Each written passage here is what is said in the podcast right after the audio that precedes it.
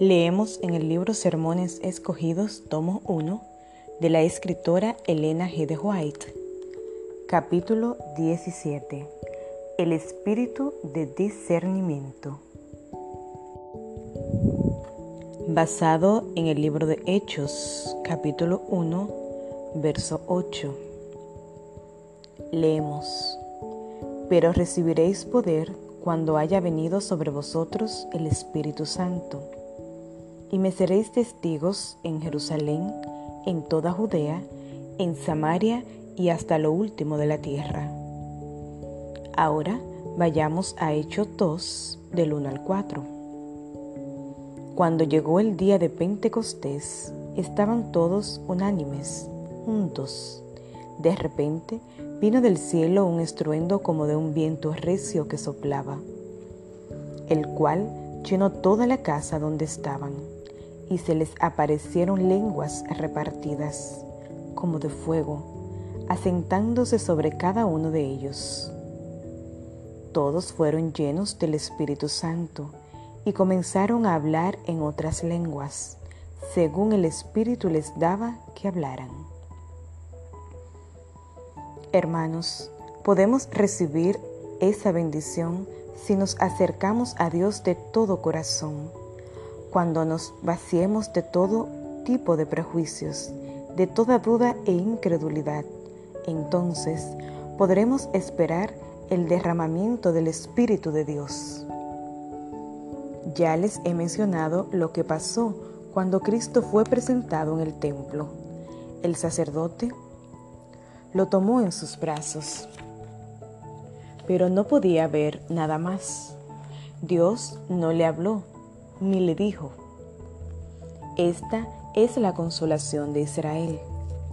Sin embargo, tan pronto como Simeón llegó al templo, el Espíritu de Dios lo condujo y porque estaba bajo su influencia, porque el Espíritu Santo había descendido sobre él, Simeón pudo ver ese pequeño niño en los brazos de su madre.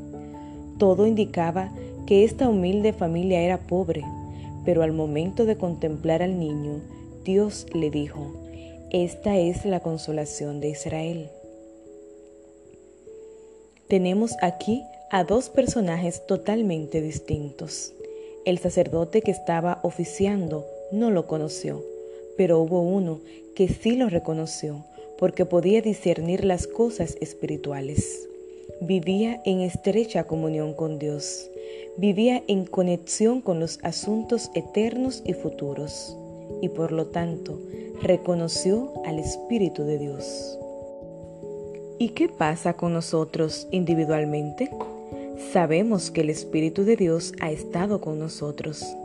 Sabemos que se ha manifestado una y otra vez en estas reuniones. No tenemos la menor duda de que ayer el Señor habló a través del pastor Wagoner. Eso es innegable. No tengo dudas de que el poder de Dios descendió abundantemente sobre nosotros. El concilio ministerial que celebramos ayer por la tarde fue bendecido con la luz del Señor. Ahora bien, si hubiéramos abierto la puerta del corazón y dejado entrar a Jesús, habríamos tenido un momento maravilloso. No tengo ninguna duda de ello. El espíritu que nos domine a la hora de investigar las escrituras establecerá una gran diferencia. Si tenemos un espíritu dócil, dispuestos a aprender, con nuestros corazones libres de prejuicios, no tratando de acomodar las escrituras a nuestras ideas, sino acomodando nuestras ideas a las escrituras, entonces conoceremos la doctrina y la entenderemos. Pero les digo, hermanos, si tienen discernimiento pueden entender dónde está Dios obrando. No necesitan milagros maravillosos que testifiquen de ello. Ya ven que los milagros no ayudaron a los judíos. Lo tuvieron delante de sus ojos, pero no les sirvió de nada. La mujer samaritana que vino y escuchó a Cristo lo aceptó sin ver ningún milagro, porque creyó en la palabra de él se alegró por la luz que recibió y fue y la proclamó a sus vecinos. Los samaritanos eran un grupo odiado por los judíos. Los samaritanos recibieron la luz. Cuando Cristo vino a los judíos con todo el poder de su majestad, toda su gracia manifestada en imponentes curaciones y en el derramamiento poderoso de su espíritu, no lo reconocieron. ¿Y por qué? Porque los mismos prejuicios que habían estado en su corazón reinaban allí, y los milagros más poderosos que él pudo haber hecho no tendrían ningún impacto en sus corazones.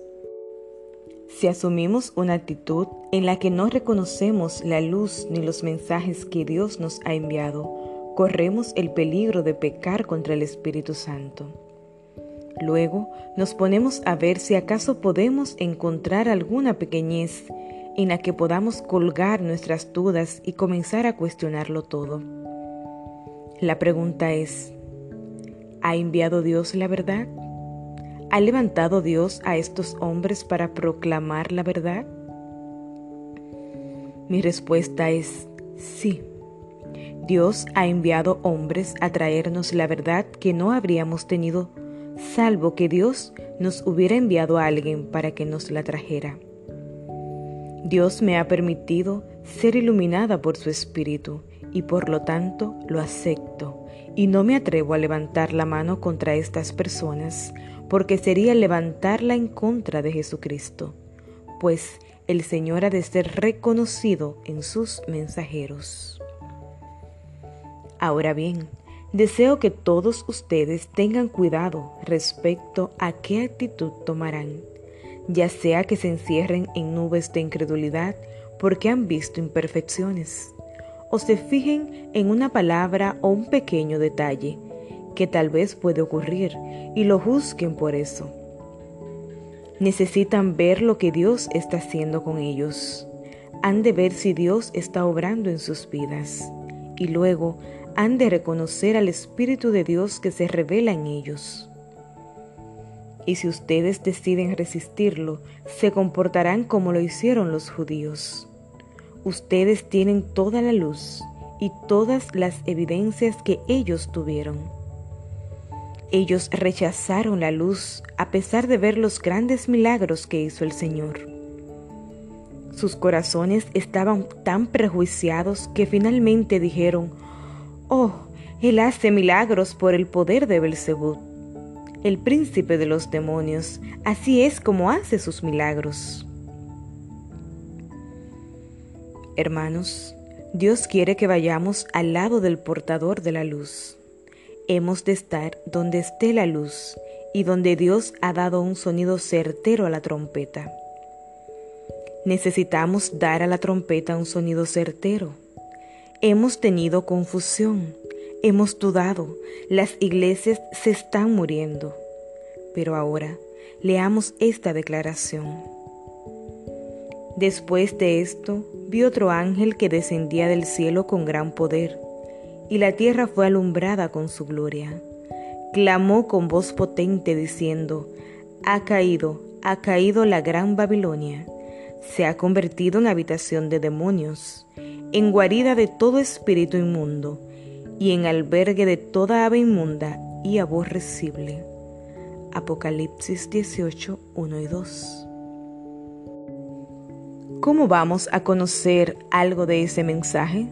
si no estamos en condiciones de reconocer la luz del cielo cuando llegue a nosotros?